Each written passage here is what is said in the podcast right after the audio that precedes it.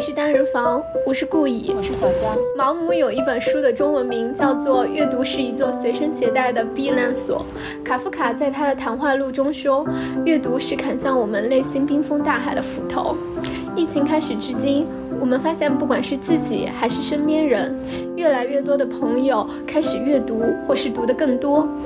我们在书籍中发现自己，探求答案，寻求安慰。本期我们就想来聊一聊阅读这件事。首先，先来问一问小江最喜欢读的是哪种类型的书？我最喜欢读小说。我也是，我我们俩都是最喜欢读小说。你从啥时候开始看小说的？从我。能认识字开始吧，那种童话故事也算小说吧。你小时候看儿童文学是看的哪些啊？最早应该是看了《金银岛》《汤姆·索亚历险记》，类似这种就是有一整套的儿童文学。大概到三四年级、四年级吧，然后就开始看《红楼梦》的儿童版、青年版，然后还看什么杨红樱的那些书。这小时候可喜欢《淘气包马小跳》了，我还不小心买到过盗版书。那个年代还有盗版书，就是纸质感觉很差。对，然后跟正版是不太。太一样的，然后还看什么《笑猫日记》《女生日记》。我大概从初一、初二开始，就初一吧，就非常非常的迷《红楼梦》。然后我发现我自己就是从小时候开始看电视，不管是看电视、看电影还是看书，我都只喜欢看有女生出现的内容。然后包括当时初一的时候，刚开始看那个。就是原版的《红楼梦》的时候，我也只会挑有女性人物出现的，嗯，章节来看。然后有一些只有男的出现的，比如说什么。嗯，讲那个薛蟠的呀之类的这种，我就不会看。在你没有性别意识的时候去看一本书，和你有了性别意识，嗯之后再去看一本书，我觉得体验还是不一样的。举例吧，《四通蜡》，我在三年前，我应该是三四年前看的那本书吧。当时我看那本书的时候是非常喜欢的，但是就是在你。读的时候，然后你发给我看，我好像又发现它有很多很多的问题。嗯，你有了性别意识之后，再去读一些男作家的书，当然我不否认，就是一些男作家写的书还是很好，哪怕我从中感受到了他溢出来的阴茎焦虑，我还是觉得他写的那本书是蛮好的。但是你都是细节之处，你就会觉得很好笑。我还找了两个例例子，就比如说我之前读那个李沧东的。陆川有许多份嘛，那本书我是很喜欢的，但是它其中有一篇好像是龙川白吧，他说茅房的石棉屋顶几近坍塌，低得让人伸不直腰，我只能像个女人那样蹲着撒尿，每次都有种被阉割似的自虐快感。我 我读到这里的时候，我就很想吐槽，就是让你 蹲着撒尿怎么了？就已经就真的像被阉割了吗？我就觉得这种比。比喻让我很受不了，然后还有一个地方是之前读的那个。海风中失落的血色馈赠，嗯，这一段有点长。他说，坐下之后裤腿就绷紧了，他能感觉到鼓鼓囊囊的口袋凸起着，即使不低头也知道外人看起来是什么样子。他也不敢低头，既怕实际情况果然与他最坏的预期相符，也怕会引起别人注意到自己不想张扬的东西。他心里想，这就像青少年的勃起，总是莫名其妙，来的不是时候。等你。你意识到他就已经在那里了，不着急治，斥之不去，错的不成体统。我看到这种比喻的时候，我只能说，就是像他这个这段话里面自己说的一样，就是莫名其妙。那你读过王小波吗？我读过他的一些那种杂文，但是没有读过他的小说。他那个《白银时代》还是。什么时代里面全是这种，但是我觉得看王小波整体的书来看，我也不觉得他是一个特别男权的作家，所以我觉得这个这个描写他到底合不合适，其实很多。很大程度上是跟这个作者作者的技巧有关。其实我觉得整体我读那本书，我还是说喜欢的，只不过就是在有了性别意识之后，再看一些男作家这种比喻，会让我觉得有些滑稽，就是很好笑而已。那接着下可以聊一下，你大概是从什么时候开始有意识阅读女性文学的？其实我觉得我们小时候常读的一些书，包括。简爱，包括简奥斯汀的书，其实小时候读的这些书是，嗯，女作家的比例还是挺高的。然后这个简奥斯汀这种属于是比较小的时候。呃，小学的时候读的吧，然后上了初中之后就开始看张爱玲，然后那个时候还看了萧红，那个时候还读了一些什么民国时期的女作家，什么石平梅呀，然后包括林林徽因这种，读过一些林徽因的诗。其实我感觉我自己的阅读经验里面，女作家的比例还是挺大的。虽然我小时候也读简奥斯汀还有勃朗特这些，但是那个时候我读它，感觉我更多的是把它作为一种类似于。言情小说。这种故事来看，之前再读了一次，嗯，《简爱》嘛，其实我就再读一次的时候，我是非常反感那个男主角的。现在读来，我觉得他很恐怖，但是在当时的时候，我还为他们的爱情而感动。现在我在读的时候，我就会被简爱他的成长这个路径所打动。但当时读的时候，我读的是爱情，我从头到尾都没有想过说。我读书，我要读到什么东西？我也很少会就是深入的思考，说这个故事它带给了我什么，或者是我关注什么。就是我觉得我读书就很像听音乐一样，我觉得好听我就喜欢，我觉得不好听就不喜，完全是这样。就是我看这本书，我喜欢就是喜欢，我不喜欢就是不喜欢。我也不会有那种说我要把这本书读懂的感觉。在上高中的时候就看了爱丽丝门罗的《逃离》，因为是上高中的时候他得了诺贝尔奖，但是那个时候是完全看不懂的，只知道他写的好，也。不知道他在写什么。短篇小说本身就比长篇小说要难读很多，因为它没有那种跌宕起伏的故事情节，也没有特别鲜明的人物形象。但是前年吧，前年的时候，我在重新开始读爱斯门罗的那个《传家之物》的时候，我就有很深的体会，说哇，原来以前完全看不懂的这些书，我现在突然全部看懂了。然后我完全知道他在表达什么，后我也完全知道他的这个人物为什么会做出这样的选择。比如说是逃离还是传家之物，第一篇就是。是一个人，她想要离开她的丈夫，她的邻居帮助她，一个女性的邻居帮助她，然后上了那公交车，然后去了另外一个城市。但她到最后，她还是退缩了，然后给她丈夫打电话。前年我在读这个文章的时候，我突然一下就知道，哦，原来是这么一回事。她是跟之前是鲁迅写的《娜拉出走后怎样》，其实是有共通之处的。但是在我小时候上高中的时候是读的时候是完全不不理解的。当我突然某一天。我人长大成熟了之后再去读的时候，那个体验就特别的奇妙，然后我就可以借由同一篇文章来确认，哦，原来我真的长大了。那你觉得有哪些作家是现在还读不懂，然后得放在在之后再来读的？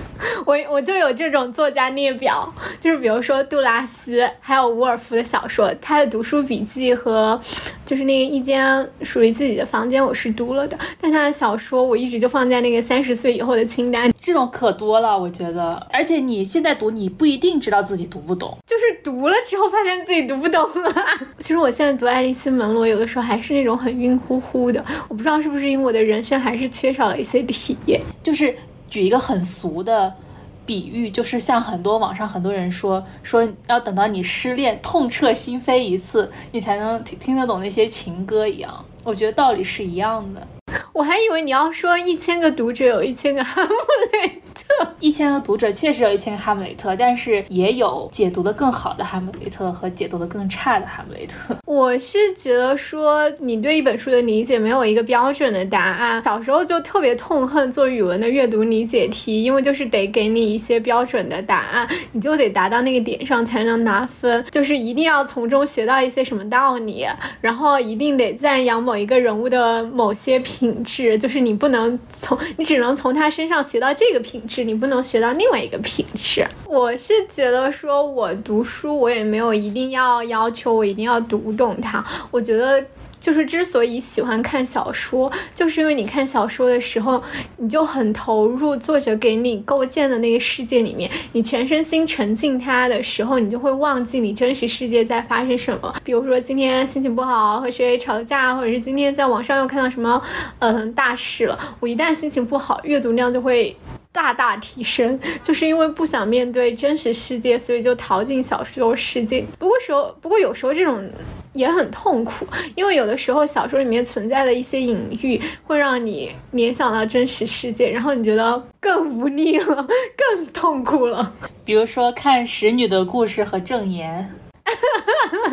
是的，然后看边看边觉得心拔凉拔凉的。你在沉浸在小说里面的时候，你必定会有立场的偏向，你会嗯立场的偏向，你会选择带入某一个人物，在这种潜意识里面，其实也就培养了你的共情能力。你的现实生活中的一个人的体验是很少的嘛？就像那个一一里面说的，就是电影让你的人生增长了三倍嘛？是三倍吗？是三倍吧？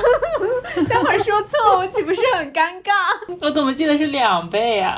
我怎么记得是三倍啊？我其实很反感网上介绍书的时候会给你把一个书的梗概概括完。虽然我小时候是看过很多这种东西的，说小时候会有一些作文素材大全，然后他就把那种名著给你缩写一个梗概，就是给你写出来作者、作者的背景，然后以及整个故事的大全。你其实就是十分钟，你感觉就可以看完一本书了。其实现在回看，我是非常非常讨厌这种。之所以一本小说能够成为一本小说，就是作者通过他的技巧，让你去体会另外一个世界，别的人和你不一样的人，他们有的经历或者是他们所有的感受。但是我很喜欢看小说之前被剧透啊，我我会很想知道这本书大概最后走向和结局，这样我就会有一种上帝视角。如果我不知道结局，我的代入感太强了的话，我特别特别容易，比如说他紧张，我也紧张；他害怕，我也害怕。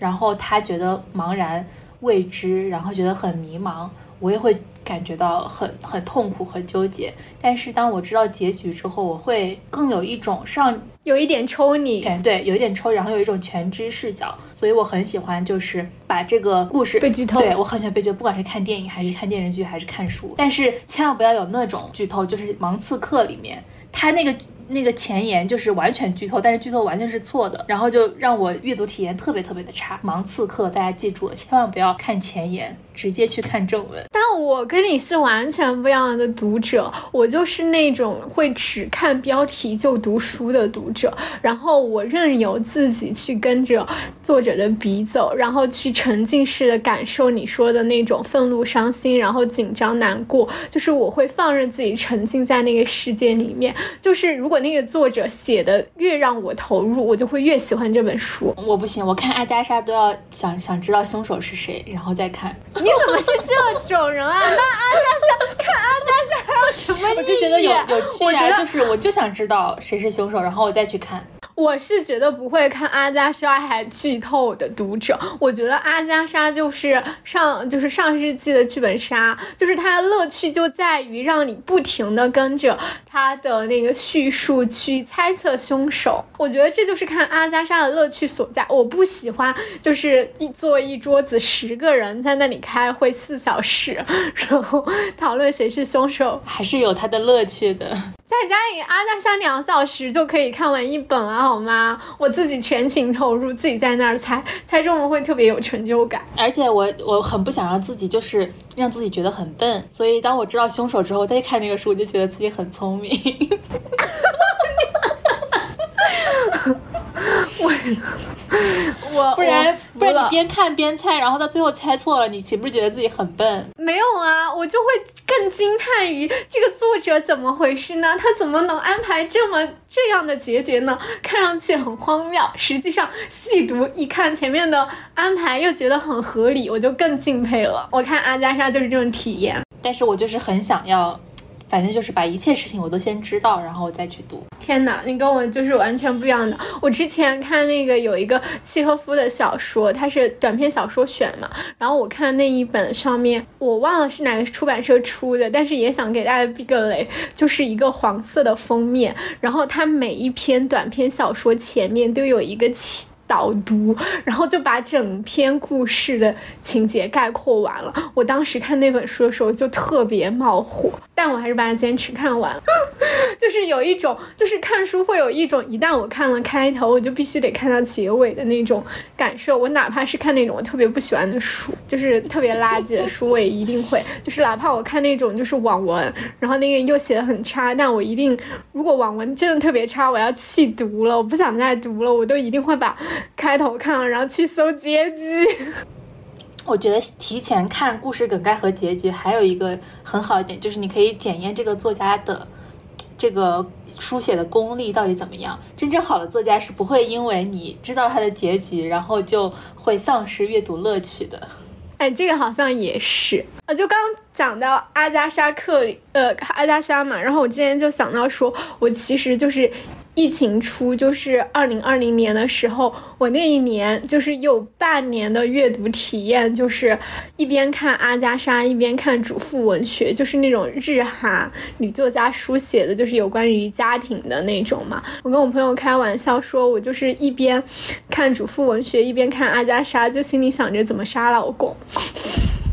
感觉是那段时间的一种精神鸦片。嗯，说到这里，就是那个主妇文学就可以推荐一下。我之前是不是有推过你？就是那个角田光代的《纸之月》。角田光代是那个坡道上的家，就是那个日剧，那个日剧原作的作者嘛，是日本的一个女作家。比起坡道上的家来说，我是更喜欢《纸之月》的。它大概就是讲的一个，嗯，日本的女性在她在家庭生活里面感到很空虚，然后家庭的重负让。自己喘不过气，在外面找了一个第三者，为了就是满足这种婚外情的欲望，他是银行职员，然后就偷偷从嗯银行盗取窃取公款，然后去满足自己这种出轨的需要。然后他也从这一个女性的故事延伸开来，就是跟他相关的其他几位女性的故事，就描述了就是在女性。就是当时的日本女性在不同的选择和生活吧，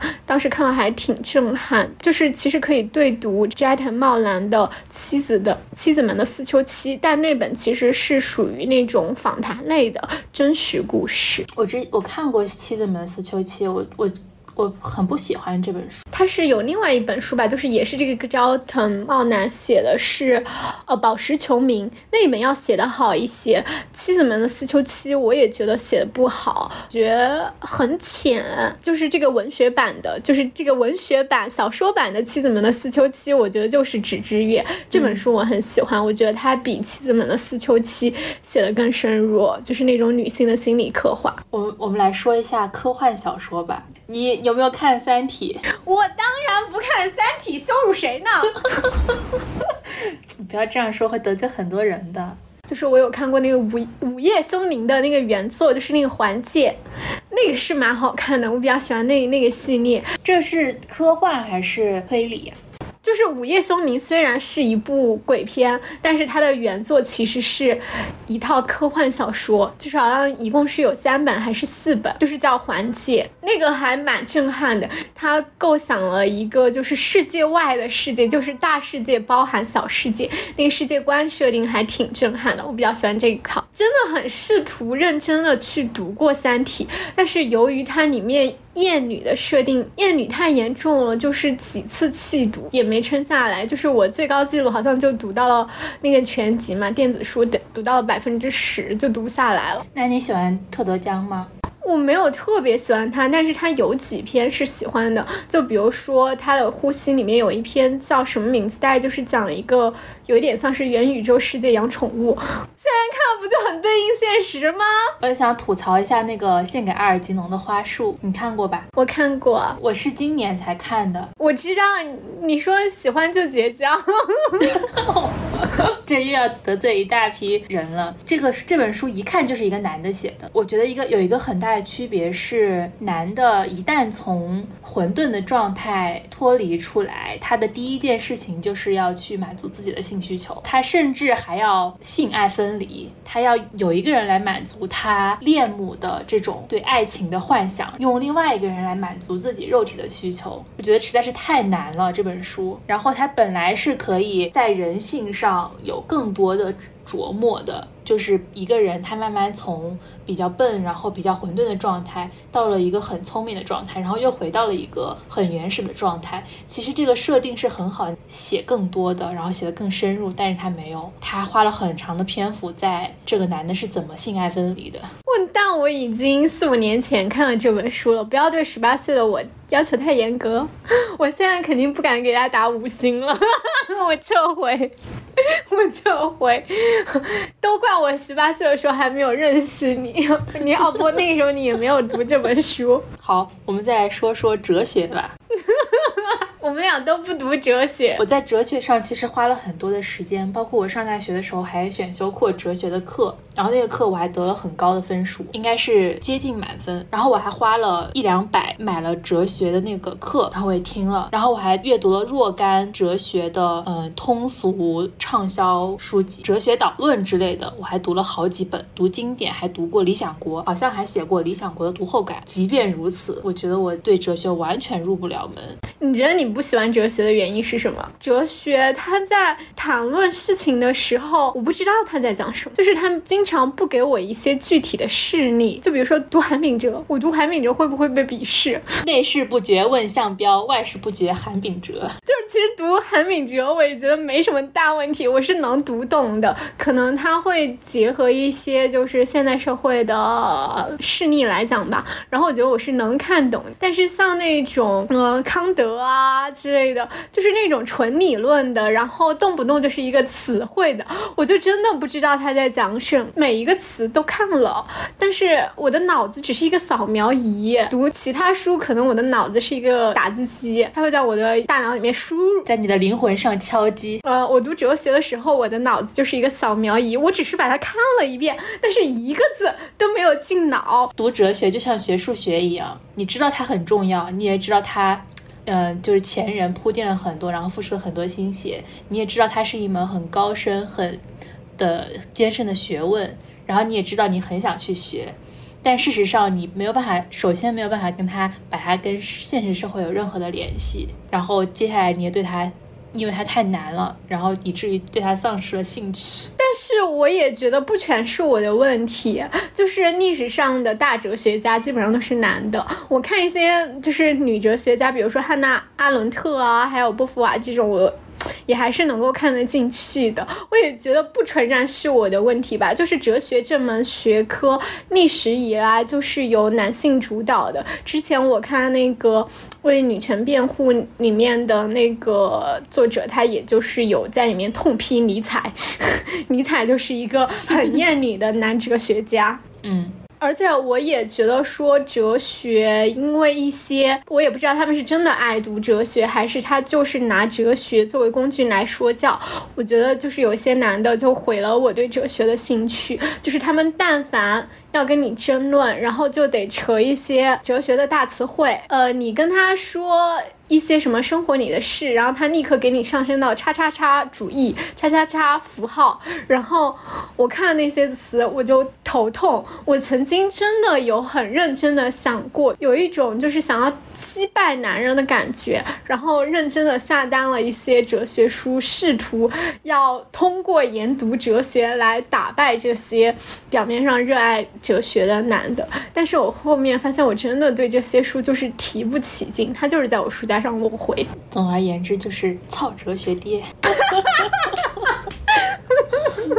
我今年有一个比较新的阅读的体验，是我今年年初的时候，我觉得自己精神状况非常非常的差，然后就是每天情绪也很差，然后我就想说，我去读了一些非常畅销的，就是那种微信读书上可能什么什么神榜，然后豆瓣上可能有九分以上评分的那种心理学畅销的书。结果发现意料之外的，就是这些书还蛮好的。比如说那个有两本鼎鼎大名的，一本是《蛤蟆先生去看心理医生》，然后还有一本是《被讨厌》。的勇气这两本书不是特别特别的畅销嘛？然后以前我对这种畅销书是非常非常不屑一顾的。结果我今年年初的时候慕名去读，发现还真的蛮有用的，就是还能给人一点启发的。蛤蟆去看心理医生那本书写的还蛮通俗易懂的，而且他给心理疾病有去污名化。我觉得很多中国父母应该都通常嘛，就是心理疾病污名化，就会觉得说你但凡有一点点心理上的。疾病你就成为了一个疯子，然后你就完全失去理智，你就不是一个具有正常行事行为能力的人了。尤其是父母，就是如果自己的子女但凡跟这个沾了边，就会觉得说好丢人，甚至都不愿意说让自己就不愿意面对自己的子女可能需要去看医生这件事情，反而就是越拖越后面，就是导致心理疾病变得越来越严重。读书。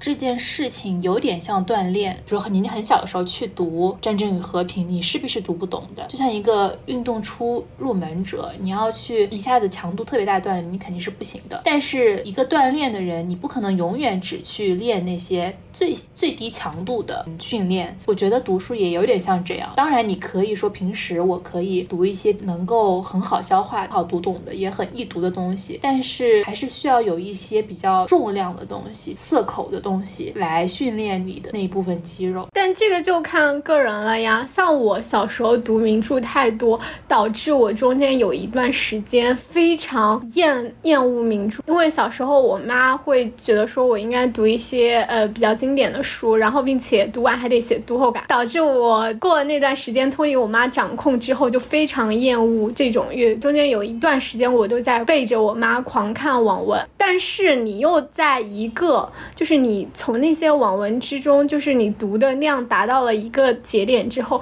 你好像又乏了，然后你自己又回到了就是需要寻求更好的阅读上面。我觉得每个人读的路径是不一样的。像我现在，我其实还是会看一些网文，就是在我读那种大部头，读的心很累，然后脑子又特别不好使，感觉死了一亿个脑细胞的时候，就会去穿插着读一些很好读，就是根本不用动脑，可以一目十行的那那种文字。我现在我现在还挺喜欢，就是在读很严肃的书中间，然后穿插读一些黄色小说，这是可以说的吗？就是这种活动一般都只出现在夜晚。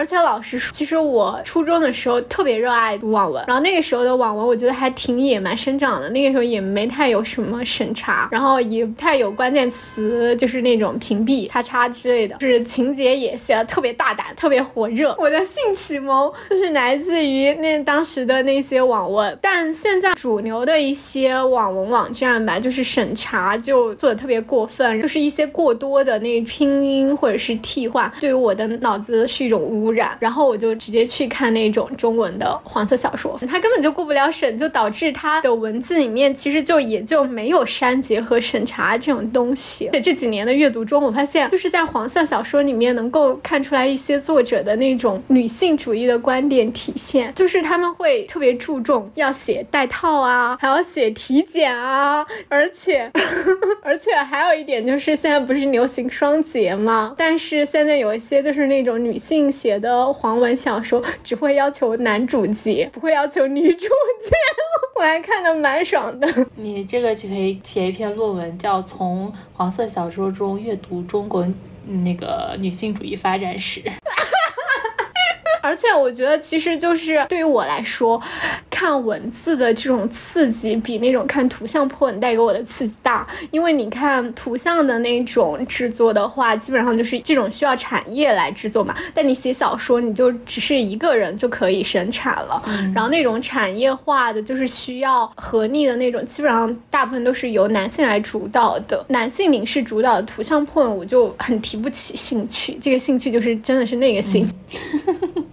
包括电影和那个看书，我也是更喜欢看书。但电影我还是比较喜欢的，会看一些就是那种摄影比较好看。对。但是，就比如说同一本书改编成了电影，然后和书，我还是更愿意先看书，因为书会给人带来的想象会多一些。我觉得我也是先看书的类型。你如果先看电影的话，图像你再看书，那个图像就会浮现在你的脑子里面。我觉得有一定程度上是限制了我的想象力的。嗯。就是我看书还有一个很大的原因是为了满足虚荣心。小时候嘛，就没有太多的娱乐活动可以演，所以可能大家都看书，然后再加上可能还是有一点天性使然，就很喜欢看书，你就给别人、给周围的人一个印象，然后觉得你是一个爱看书的人，莫名其妙就给自己有这样一种期许，就是觉得自己应该要多看书，感觉对自己有一种无形的要求，就是说你得看。但我不知道这个算不算是一种虚荣啊？我觉得还挺坦诚的，我好。好像也是小时候会妈妈逼着我看书，然后无形之中成为了一个就是别人眼里很爱看书的人。我前面也说了，这导致了我的叛逆，中间有好多年是不看书的，不愿意看书的，至少说不愿意看一些相对严肃的文学。但后面我发现去摄入更多的就是不太需要脑子的产到文化消费产品，看多了之后，好像又觉得有一种很麻木、很空虚的感觉。觉得那段时间好像也不太会会做表达了。就比如说你写日记，就是什么都写不出来，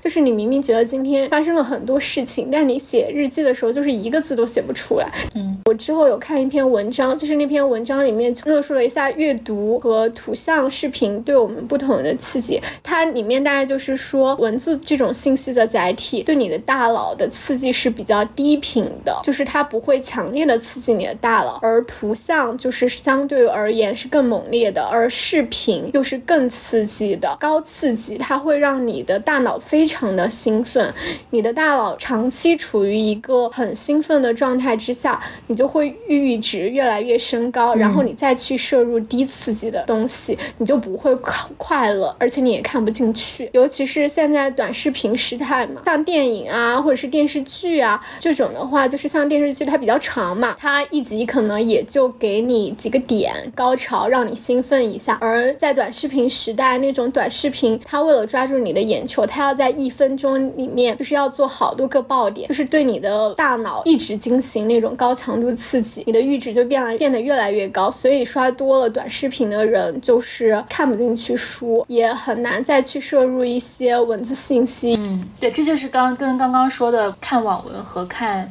所谓的经典文学，其实也有一点点像，只是说可能短视频的刺激比网文还要更大。对，短视频应该是算是最高频刺激的，看网文也是，因为网文够狗血，就是会让你爽点更高。嗯，是的。小时候没觉得书阅读能够解决我什么问题啊，然后那个时候就纯粹在沉迷故事。在我开始有意识去读女性文学的最开始的那段时间，我确实是很想要从书里找一个答案的，就是因为和妈妈的关系很紧张，我那个时候就很想要从女性文学里面找到答案。但是越读越多，我发现就是这个好多问题是所有人都有问题，但所有人又都没有一个解决方案。然后我那那时候就悟出来了，我觉得说就是看书并不是它能够给你一个标准答案解决方式，而是说它能够让我意识到这个问题不仅仅是我的问题，所有人都有，然后它就会让我不那么痛苦，有一点安慰。如果你恨你妈，曾经是羞于启齿的，你怎么能恨你妈呢？你妈为你付出了那么多。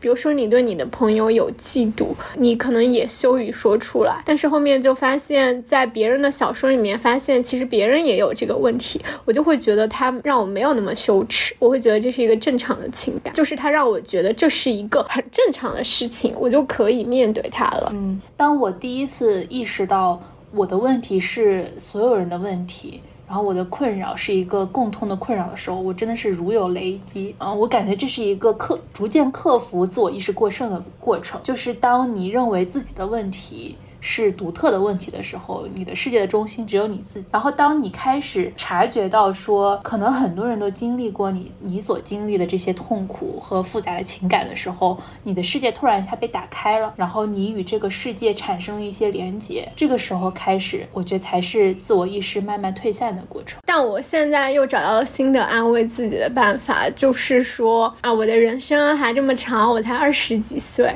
现在就找到了一些终极问题的答案。我。接下来几十年的人生岂不是很空虚，很 没有目标，很没有方向？所以就是不用那么急着找答案。就是之前在伍尔夫读书笔记里面读到的一句话嘛，认真考察起来，人生只是提出了一个又一个问题，小说在无法解决的疑问中结束了，我们心里充满了一种深深的，到最后又可能变成一种怨恨的绝望，而那些问题仍然遗留下来，有待继续探索。他们大概是对的，毫无疑问，他们没有我们这样严重的视力障碍，比我们看得要远。但是我们说不定也看出了他们没有看到的什么东西，要不然他们抗议的声音怎么会跟我们的愁闷情绪结合在一起呢？这种抗议的声音乃是另一种古老文明的声音。